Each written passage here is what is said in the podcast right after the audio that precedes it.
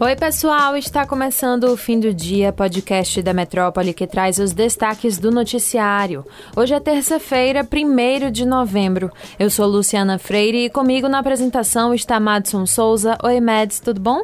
Oi, Lu, tudo beleza? Olá para todos vocês que nos acompanham. Se preparem porque a tarde desta terça-feira pegou fogo. O presidente Jair Bolsonaro, do PL, fez, dois dias depois do resultado do segundo turno das eleições, em que ele saiu como derrotado, o seu primeiro discurso. O pronunciamento do presidente foi curto e ele agradeceu os votos que recebeu. Isso mesmo. Bolsonaro disse também que manifestações pacíficas são bem-vindas e criticou indiretamente as ocupações dos caminhoneiros ao dizer, abre aspas, nossos métodos não podem ser como os da esquerda, fecha aspas. No discurso rápido em que não pediu expressamente para que os caminhoneiros deixem as estradas, Bolsonaro não reconheceu a vitória do presidente eleito Luiz Inácio Lula da Silva do PT. Depois do pronunciamento do presidente, o ministro da Casa Civil, Ciro Nogueira, afirmou que foi autorizado por Bolsonaro a conduzir o processo de transição ao seu sucessor, chamado por Nogueira de presidente Lula. O discurso também foi breve e o ministro deixou o local sem responder a questionamentos, mas chama atenção em sua fala a referência a Lula como presidente. Abre aspas. O presidente Jair Messias Bolsonaro me autorizou. Quando for convocado, com base na lei, nós iniciaremos o processo de transição. A presidente do PT, segundo ela, em nome do presidente Lula, disse que na quinta-feira será formalizado o nome do vice-presidente Geraldo Alckmin do PSB. Aguardamos que isso seja formalizado para cumprir a lei do nosso país. Fecha aspas, foi o que disse o ministro.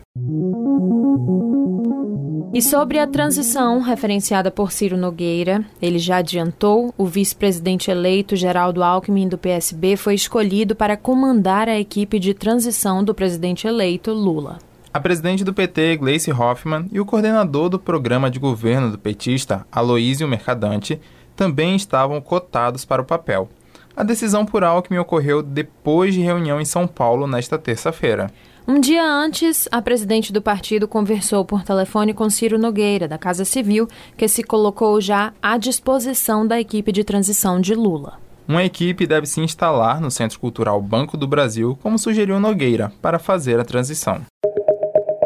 E agora vamos falar de um outro assunto que vem movimentando o país, ou melhor, impedindo o movimento. Estou falando dos caminhoneiros bolsonaristas que estão ocupando trechos de rodovias em diversos estados do país desde segunda-feira como protesto contra a derrota do presidente Bolsonaro na eleição.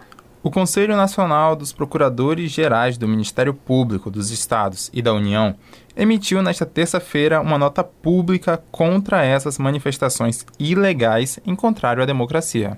Segundo o documento, os recentes ataques ao Estado Democrático de Direito, materializados nas restrições do direito de ir e vir impostas por uma parte da sociedade que pretende contestar os resultados das eleições presidenciais em desacordo com o respeito à soberania popular do voto, não encontram amparo constitucional. As instituições têm se movimentado em resposta aos bloqueios.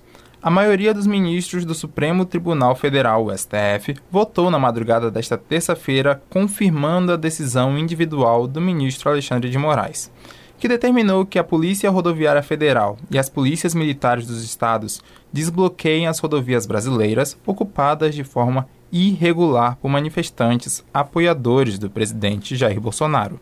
Acompanharam a decisão de Alexandre de Moraes os ministros Luiz Roberto Barroso, também Edson Fachin, Gilmar Mendes e as ministras Carmen Lúcia e Rosa Weber. O caso é analisado no plenário virtual da Corte. Na sua decisão individual, Moraes atendeu a pedidos da Confederação Nacional dos Transportes e do vice-procurador-geral eleitoral. Moraes também estipulou que, em caso de descumprimento de ordem, o diretor da PRF, Silvinei Vasques, vai ser multado em 100 mil reais por hora e vai poder sofrer um eventual afastamento do cargo.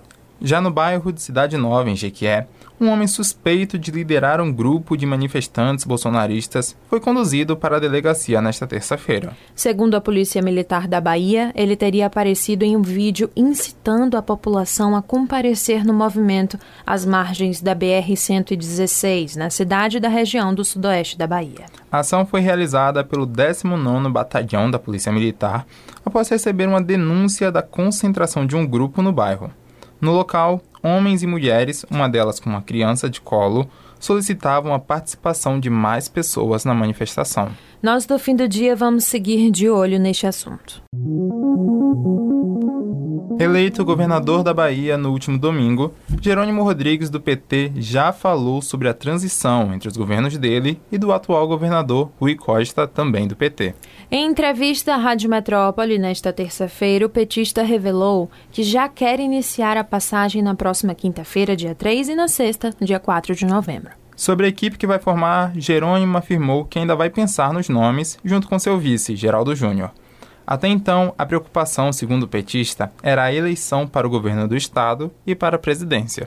Jerônimo, no entanto, deixou claro que as decisões vão levar em conta afinamentos políticos. Ele explicou que é preciso que exista um afinamento político, mas também é necessário que haja confiança. O governador eleito prometeu deixar a sua marca na gestão do Estado, com trabalho e avanço.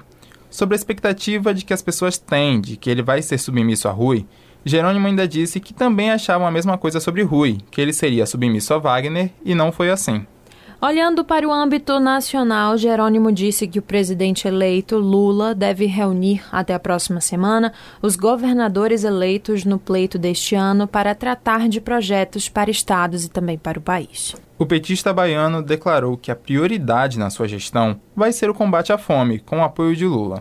Jerônimo Rodrigues disse ainda que, se fosse por ele, não moraria no Palácio de Ondina, residência oficial do governador. Ele disse, abre aspas, machucou bastante quando eu disse que não queria ir para Ondina, porque eu não disputei Ondina. Eu não disputei o Palácio de Ondina. Eu disputei um projeto de Bahia para fazer pelos índios, os negros, as mulheres, o povo LGBT serem respeitados. Se tiver que ir para Ondina, eu vou. É a regra do jogo e eu sou disciplinado, fecha aspas, foi o que afirmou o governador eleito.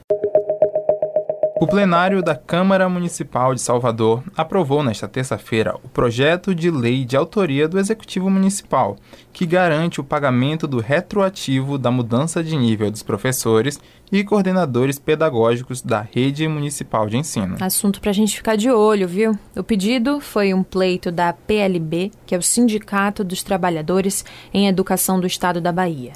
Abre aspas. Parabéns a todos os profissionais de educação, fecha aspas, foi o que disse o vereador Augusto Vasconcelos, que é do PCdoB. Em votação rápida, com dispensa de discussão e sessão posterior para declaração de voto, o projeto foi aprovado e comemorado pelos educadores presentes na sessão. O episódio de hoje fica por aqui, mas se você quiser ter acesso a mais notícias, basta acessar o metro1.com.br. Acompanhe a gente também pelas redes sociais, arroba grupo.metrópole no Instagram e no TikTok e arroba metrópole no Twitter. Lembrando que você ainda pode ativar as notificações no Spotify para receber um alerta a cada nova edição do fim do dia. Valeu, Lu, valeu pessoal e até a próxima. Valeu, Mads, tchau pessoal. Um bom feriado para todos. Até a próxima.